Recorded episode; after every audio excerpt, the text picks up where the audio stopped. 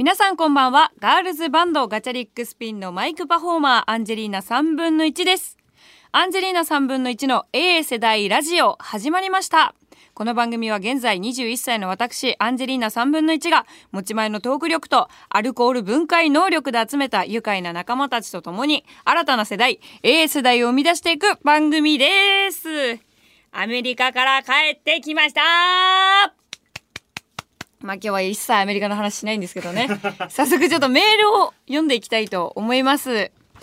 ラジオネーム中年スカイウォーカーさんからです。初回からいつも聞いています。アンジーが、えー先週の放送で自分からお父さんの匂いがすると言っていましたが、女の子の体臭の遺伝子がお父さんから遺伝するという内容のことを本で読んだことがあります。アンジーとお父さんの絆ですね。ちなみに異性に対しては自分とは似ていない匂いのする相手に惹かれるそうですよと。なるほど。ちょっと似たようなメールもいつ来ております。ラジオネーム、クンフーベーコンさんからです。初めてメールします。関西の長寿番組、探偵ナイトスクープで大切な人の香りを再現する依頼がたまにあります。アンジーのお父さんの香りがなくなる前に番組に依頼してみてはいかがでしょうかと。ありがとうございます。いや、この前の放送でね、ちょっと自分の体臭がお父さんの匂いがするっていう話をしてて、結構ツイッターで、あ、X か X で見てたらさ、めちゃくちゃさ、え、もうアンジー中年のおっさんの匂いすんの？みたいな感じで、めっちゃさ、エクシズされてたけどさ、私見てたんだけどさ、一応だよ一応言ったけど、そこまで臭くはないからね。うちのお父さんも割とあの、私の中では、おじの中でもいい香りの方のおじじゃないかなって思ってたし、まあ、家族だからね、好きな匂いではあったんだけど、それがすごい本当にふとした時、自分から香る瞬間があって、なるほどね、この遺伝子っていうのは知らなかったです。これ面白いね。何の本ですかこれ？何の本に遺伝子みたいな本読んだのかな？なんか遺伝とはみたいな。もうなんかそのアンジーとお父さんの絆ですねっていうこの一行にすごくほっこりさせられましたけども。大切な人の香りを再現する依頼ってすごくない？それどうやって調合したりとかするの？でも体体臭ってさ食べ物とかさそのなんだろう生活の中でできるものじゃんそれをどうやって表現するんだろうねすごい興味ありますけど。でもちょっとあの再現した香りは嫌かも。お父さんとはまた違うじゃん。だか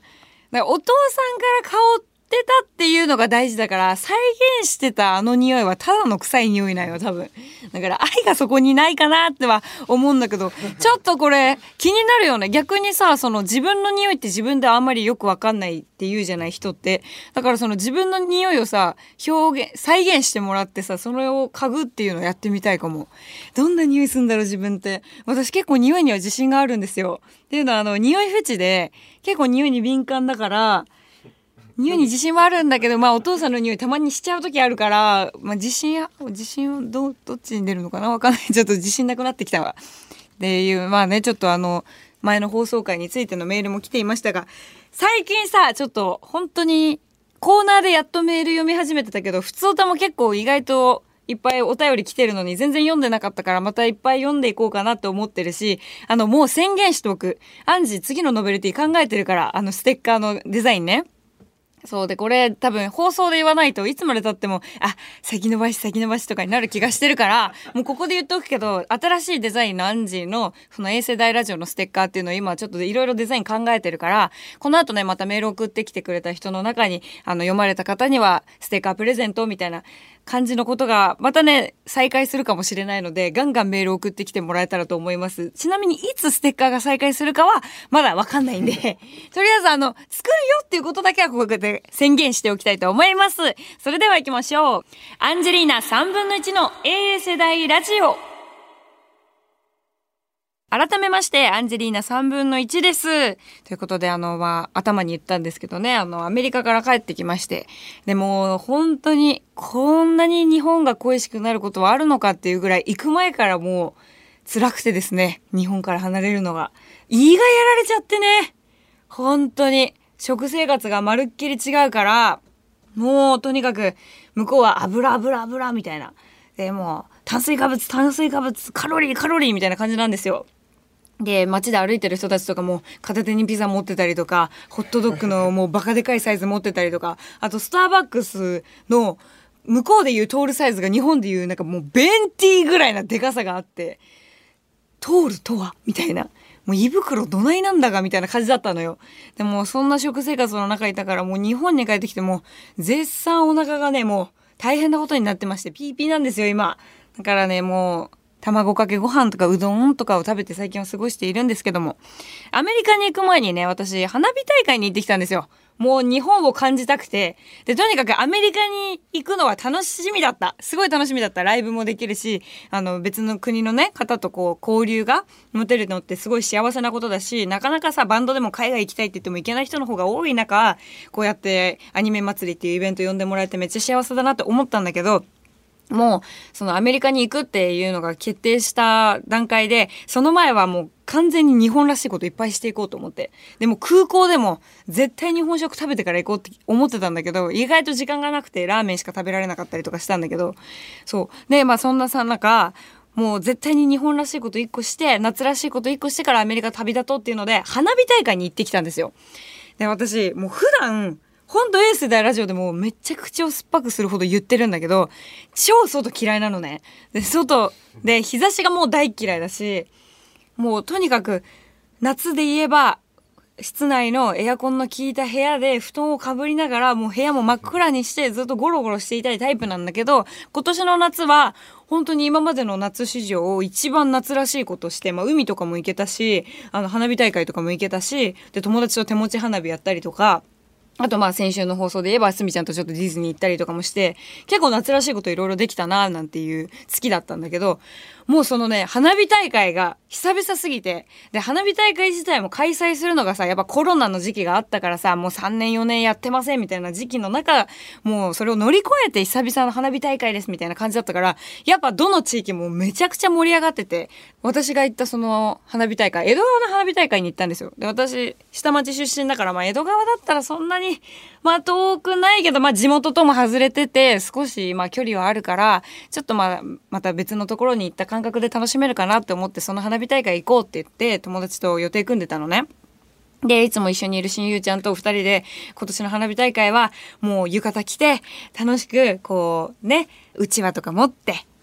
もう女の子らしく楽しみましょうっていう話をしてたのよ。花火大会の日程が出た時に。でも、ところがどっこい。花火大会がスタートする時間の2時間3時間ぐらい前に、ちょっと地元の銭湯行こうぜってなって、でもめちゃくちゃ汗かいたのよ、その日。なんか午前中結構本当に地元のおばあちゃんたちのお手伝いとかしてて、で、その地元のね、おばあちゃんたちがね、その買い物とか大変だから、地元の付き合いだし、私も実家の方帰ってたから、おばあちゃんたちのお手伝いとかしたりとかしてて、すげえ汗かいたのよ。で、もうこれはこのまま花火大会行くのはやばいってなったから、一回もうサウナで整ってから銭湯でもう一風呂シャワー浴びてで行こうやって話になったのよ。でそのめちゃくちゃギトギトに汗かいた後にもう歩いて銭湯向かってでサウナある銭湯だったからサウナまず入ってうわめっちゃ気持ちいいなみたいな。で私今まで人生で整うってことをしたことがなかったのサウナで。で初体験だったの。今までもう本当に岩盤浴でやっともう1時間ぐらいいられるみたいな感じだったの。で、サウナってさ、岩盤浴と違ってめちゃくちゃ暑いじゃん、中が。だからあの暑さに私耐えることできないなって思ってて、ずっとサウナは行きたいけどなって思ってたんだけど、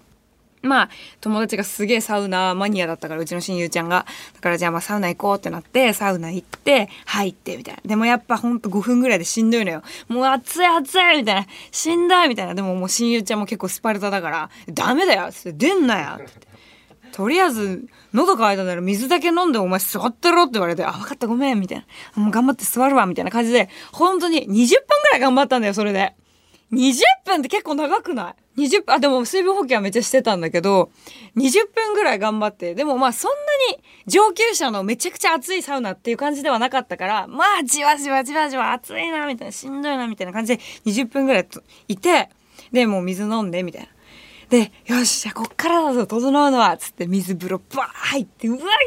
みたいな。最高みたいな、ぶち上がりみたいな。で、その後にもうサウナから出て、気持ちよかったみたいな感じで。で、あんま時間もなかったから何回かそういうのを繰り返すのが楽しいっていうサウナマニアの人言うんだけど、もうそれもできる時間がなくて、まあじゃあ次の楽しみにとっとこうって言って、銭湯でもうシャワー浴びて、で、ちょっと湯船使って、あ、気持ちいいな、みたいな。で、終わって、で、私結構お風呂早いタイプなんですよ。女の子たちって大体さ、あの、頭洗ったりとかも体洗ったりとかするので、お風呂とかに30分ぐらい時間取るじゃない。私大体5分10分でシャワー浴び終わるのね。で、湯船入っても本当に30分も入ってないぐらいな感じだから、温泉とか行ったらめっちゃ疲かるよ。でも銭湯だったからサクッと入ろうっていうので、もう友達、親友ちゃんがお風呂入ってる間に、もう私終わっちゃって、先にもう髪の毛とかも乾かそうかと思ったんだけど、あの、お金入れないとドライヤー使えないとこだったから、まあちょっと自分もケチっちゃって、もういいや、これ濡れたまま帰るからっつって、で、なんかその、銭湯のロビーみたいなところに座ってたんだけど、あの、生きのいい、あの、下町のおじちゃんが、あ、姉ちゃんなんだお、お前、この後花火大会でも行くのか？みたいな感じで声かけてくれて。あ、そうなんですよ。花火大会行こうと思ってて、みたいな話してたら、あ、そうか、あ、姉ちゃん、な、な、20超えてんのかみたいな感じで言われて、あ、20歳超えてますって言ったら黒ラベルのビールくれて、うわーみたいな、ありがとう！みたいなで、おじいちゃんと二人で乾杯しながら外でずっと待ってて、で、待ってたら、まあ、親友ちゃんが来て、で、親友ちゃんも髪の毛乾かしてないから、じゃあもう、サクッと帰ろうってなって、まあ、その、銭湯が家、親友ちゃんの、あの、おばあちゃん家からすごい近かったから、もう徒歩15分ぐらい、あの、髪濡れたままもう歩いて、もう地元だし別にもう誰に会っても恥ずかしいとかないから、もう15分ぐらい歩いて、で、もうその道中も風がめっちゃ気持ちよくて最高だみたいな感じで、親友ちゃんのおばあちゃんに着いたのよ。そしたらさ、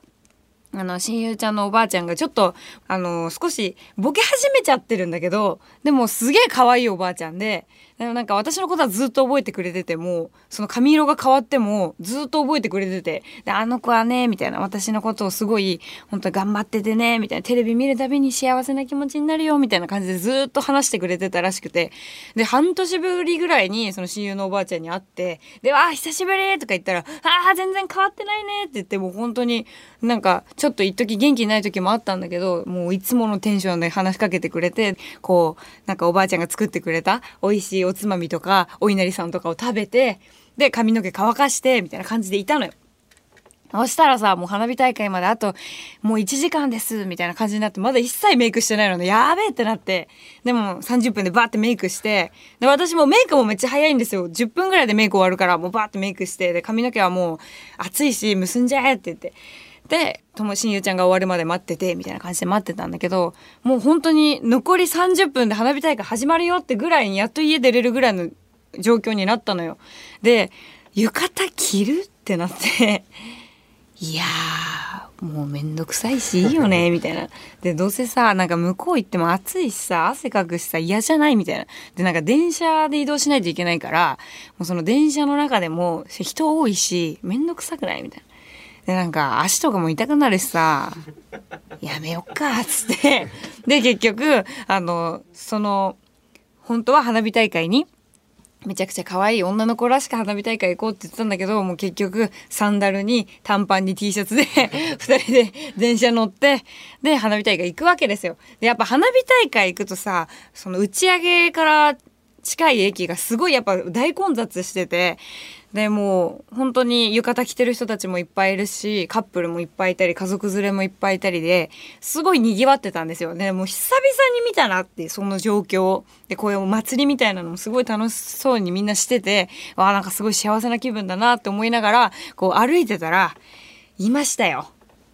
あの鼻につくカップルが 鼻につくって言い方良くないね。ただちょっと気になるカップルがいちゃって、私またロックオンしちゃったのよくない癖なんだけどさ、もうすぐに人の話に聞き耳立てちゃうからさ、またその花火大会でもその聞き耳を立てちゃってたんだけど、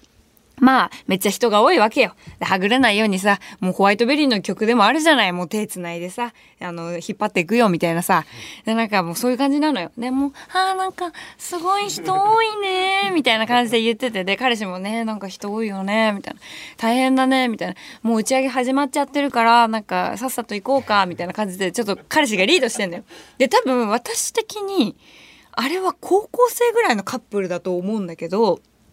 高校最後の夏とかなのかな？なんか、これから受験とか頑張らないとね、みたいな感じの雰囲気をすごい感じたんですよ。だから、なんかそのやっぱ彼氏も、もう彼女のことを思いっきりこの夏リードしてあげたいみたいな感じだったのよ。だからすごい本当に手とか引っ張ってあげて、行くよ、みたいな感じで、ね、あ、待って、みたいな感じでこう、下駄の音鳴らしながら、女の子が後ろをついていくみたいな感じで、で、しばらくそのカップルと、まあ道がめちゃくちゃ混んでるから、隣同士ぐらいのペースで歩いてたんですよ。で、私はもう親友ちゃんと二人でさ、あ、もう暑いなとか言って歩いてるわけよ。暑い、もう本当に、もうなんか飲み物買わないとダメだわとか言って言ってんのよ。でも、いや、もうちょっと歩いてから行こうよみたいな。向こうめっちゃ屋台あるからもうちょい我慢してみたいな感じでずっと言われてんのね、私は。いや、もうほんと水分補給しないとダメだよ、ほんとビール買おうっつって。水分補給なんないからっつって。ずっとそういうやりとりをしてて。で、横のカップルは、なんか、もうほんと暑いみたいなずっと言ってて、暑いな なんか花火見えるかなってずっと言ってて、で、もう打ち上げ始まってんのよ。バンバンバンバン言ってて、物陰？なんか建物の影に、ちょっと花火が隠れちゃってて、なんかもう花火の先っぽ？ぐらいしか見えなくて、で、あ、なんかこのまま花火終わっちゃった、どうしようとか言ってなんか泣きそうになってんのよ。大丈夫、まだ始まったばっかだからって私横で言いたかったんだけど、もう言えないじゃん、そんなこと。だからもう大丈夫だ、大丈夫だと思って、でも彼氏がちゃんとそれを察知したのか大丈夫。まだ始まったばっかりだから、みたいな。全然この後、まだ何発撃たれると思ってんの？みたいな。江戸川の花火大会って何万発って撃つんだよ？みたいな感じですごい、もう彼女の気を立てるために言ってんのよ。うん、そっか、じゃあ、何万発だったらまだ大丈夫だよねみたいな感じで言ってて、うん、大丈夫とか言って、じゃあ行こっかって言ってまた歩いてるの。とことこどこどこ歩いてると、もう、だんだんさ、足が痛くなってくるわけね、彼女も。だから、あー、なんか痛い靴ずれしたみたいな感じですごい言ってんの。そう、もう靴ずれっていうのかな、下駄ずれっていうのかわかんないけど、なんか、いい、辛そうだなって私は思って見てるわけよ。そしたら、え、大丈夫？みたいな。おんぶしようかみたいな感じで言うてんの、彼氏が。で、彼氏？さすがにそれは早いぞ、お前。お前、まだ行きでおんぶは早い。お前が辛くなるぞと思いながら私は聞いてんのよ。でも大丈夫みたいな。頑張って歩くみたいな。あ、彼女偉いやんみたいな。なんか、ちょっとまた歩いてると、帯が、なんか最近の帯って作り帯っていうのがあって、あの、ひ、帯を巻くのと、あと、リボンがガシャンってつけられるような帯があるのね。で、多分そのタイプの浴衣着てたのに、なんか、帯がほどけちゃったみたいな感じで言ってるの。多分それはほどけてるんじゃなくて普通に緩んでるだけなんだけど、って思いながら、あの、その、作りのリボンの方がちょっとずれちゃってて、なんか、帯がみたいな感じでずっと言ってて、あ、もう、しょうがないなとか言って彼彼氏が「ちょっと後ろ向いて」みたいな感じでこう直してあげてて「でもこれで大丈夫?」みたいな「ありがさすがなんとかくん」みたいな感じで言っててあなんかお互いくん呼び出しちゃん付けなんだって思ってすごいそれ可愛いなって思いながらまた歩いてたのよ。そしたらちょっと人がこう少なくなってきたタイミングでフランクフルト屋さんとかその飲み物がいっぱい置いてあるとことかまあ屋台がバーって連なってるところがあって私もそこのお腹空きすぎてマジで。フランクフルトよこせって思ってた私。だから、ちょっと友達にもうほんとごめんって、もうほんと早くさっさと行って河川敷の方で見たいんだけど、フランクフルト買うわっつって。でも今立ち止まってくれたからもう、あの、親友ちゃんの分も買うから、ちょっと許してやっつって、フランクフルトの列並ぼうとしたんだけど、そしたら、なんか目の前でそのカップルが立ち止まったのよ。で、多分その時に結構可愛らしい花火がバンバン上がってたから、多分見たいなっていうので止まったんだろうね。で、なんか彼女がなんかずっとこのフランクフルトの最後尾の手前ぐらいでずっと、うーんってなんかちょっと背伸びしながら見てるのよ。花火を。で、なんか、言えないみたいな感じでずっと言ってて。で、私その彼女の後ろにいたんですよ。めっちゃ見えてるんですよ、花火。で、めっちゃ見えてて。で、まあ、あれだよね、ちょっと後ろだから見えてるっていうこともなきにしもあらずかなって思ってたから、なんかこれ決めつけるの良くないなと思って、彼女の前の景色を見たのね。彼女の前に今、背の高い人がいるんじゃないかな、それで見えてないのかなと思ったら、全然人いないわけ。え、絶対お前見えるよねっていう感じだったんだけど、なんか多分彼女的には、その、ちょっと、こうね、つま先立ちして、見えないって言ってる自分が多分可愛い。感じの。ニュアンスだった見えないみたいな。うーん、うーん、みたいな感じ言葉にならない言葉をずっと、うん、みたいな感じで、もう目をって感じだったの、ずっと。で、なんか彼氏が急にね、そしたら、見えないの？みたいな。え、えー、俺めっちゃ見えてるけどなみたいな話。でも身長ちっちゃいからだなみたいな。おちびさみたいな感じで言ってんの。うわもう、本当お前たち、可愛いなって思いながら後ろでずっと見てんの。そしたら、もう見えないやだ、みたいなやっと可愛い花火見れるのに、みたいな感じでずっと言ってるから、じゃあもういいよ、抱っこしてあげるって言って、彼女がこう浴衣着てるところの足のところをグッて掴んであげて、で、足に手を回して持ち上げてあげたのよ。で、その瞬間に私は、え、お前すげえな、ハルクかよと思って、すごい勢いで抱っこしたから、え、お前大巨人かと思って、すげえヒュッと持ち上げんなと思って、言うても浴衣着てるから大変だと思うのになって思うぐらいの格好だったのに、もうヒュイって持ち上げて、ね、わ、見えるすごいって言ってて、で、あ、よかった、見えた？みたいな感じで言ってるんだけど、その後ろで私は、早くフランクフルト買いたいから、そこからどいてくれと思って。で、ちょっと右にずれれば、私がフランクフルトの列に並べて、あなたたちは花火が見える、ウィンウィンな関係になれるじゃんって思って。で、もう私が申し訳ないんだけど、本当にもうそんなキャッキャしてる中申し訳ないんだけど、最高潮に腹が減ってたから、すいません、ちょっと、本当にごめんなさいって言って、横通ったのよ。そしたら、彼女が、まあ、抱っこされていい気持ちになってたのに、え？みたいな。え、怖い。やっぱお祭りって怖いね。みたいな感じで、私ちゃんとすいま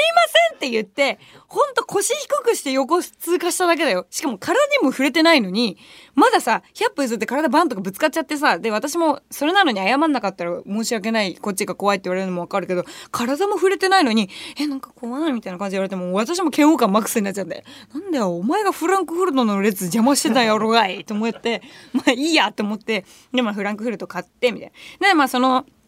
フランクフルトの列並んでる間にもうあそこのカップルもしばらく先の方行っててあなんか離れたなと思ってでしばらくまあ親友ちゃんとこう歩いててでなんか花火大会もいい感じの具合になってきたところで人がめちゃくちゃ一気にバーって空いたのよ。で空いたポイントがあってあじゃあそこで立ち見しようっていうので、まあ、人の邪魔にならないように隅っこ行って立ち見してたの。そしたらしばらくしたらあのカップルが帰ってきたんですよ。帰ってきてでアンザーメを彼女ちゃんが持っててね。アンザーメを多分買ったんだろうね。すごいご満悦な感じでこうとことことことか歩いてて。であなんかあアンザーメ買ったんだなって私は見るわけよ。もう10分ぐらいさ一緒に歩いてる中だからさなんかちょっとなんか情も湧くわけよ。こっちも「あアンザーメ買ったんよ」みたいな感じで見てたらなんか私の1メートルぐらい前1メートルもいかないぐらい前のところが人がどいたからそこにそのカップルがバーって入ってきたのねでおこれまた会話聞けるやつやんと思って で私も花火こう見ながらフランクフルトかじって焼きそばバーって食べたりとかしてでいたらなんか「あんざーめさこれさ写真撮りたいからさ撮って」みたいな感じで彼女が言い始めたのまた。で「あいいよ」って言って彼氏がその彼女の携帯を持ってこう写真何枚か撮ってあげたのよ。そしたら今までさすごい「えー、なんか本当に見えるかな?」とかなんか「なんかあんざ飴すごい美味しそう」って言ってた彼女がもうその写真彼氏が撮った写真を見て見るや否や「ねえなんでもっとうまく撮れないの?」って声色めっちゃ変わったの。え待って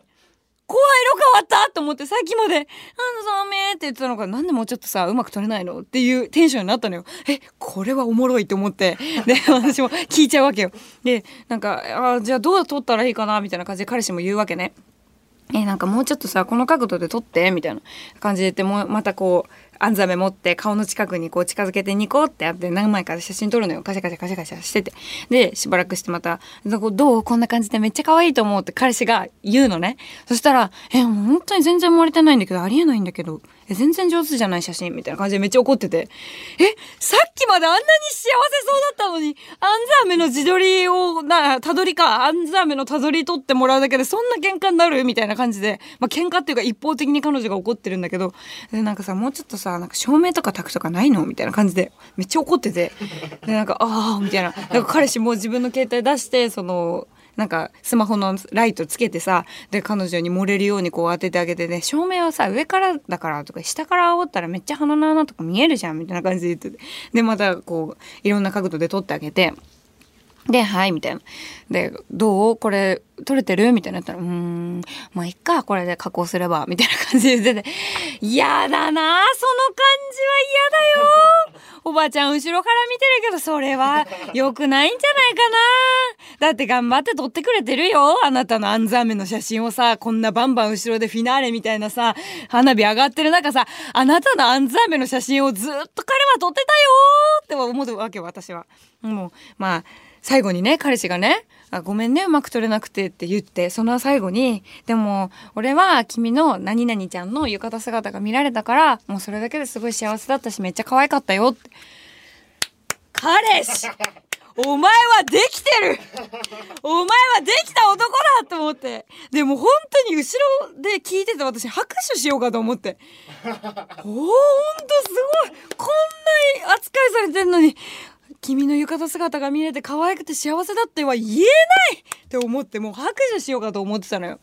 でなんか彼女もまあ「うんじゃあまあありがとね」みたいな感じでまんざらでもない感じだったからまあそれでもう終わったんだけど花火大会でまあ結局フィナーレもうそろそろフィナーレですってなったんだけど最後やっぱフィナーレまで見るとものすごい駅が混むからもう帰ろうっつって。もう意外といいとこ見れたからもういいよっつって。あとはもう YouTube とかで見ようってね。引き上げて。でそのカップルともおさらばしたんだけどあの後続いたのかな？あの寛大な彼氏だったら続くのかな？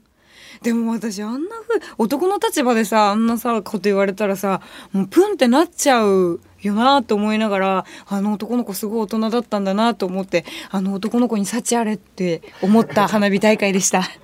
アンジェリーナ3分の1の A 世代ラジオそろそろエンディングのお時間が近づいてきました。11月18日は日比谷野外大音楽堂でワンマンライブが開催決定しています。一人でも多くの方に私たちの音楽を届けたいです。チケット発売中です。よろしくお願いします。そして8月9月号の福耳に私アンジェリーナ3分の1と落語家の林家太平さんと2人でツーショット表紙になっております。1ページね、福耳をペラッと開けるとそこにね、ちょっと胸厚な対談なんかも載っているので、えたくさんの人にゲットしてもらって福耳を読んでもらいたいと思っております。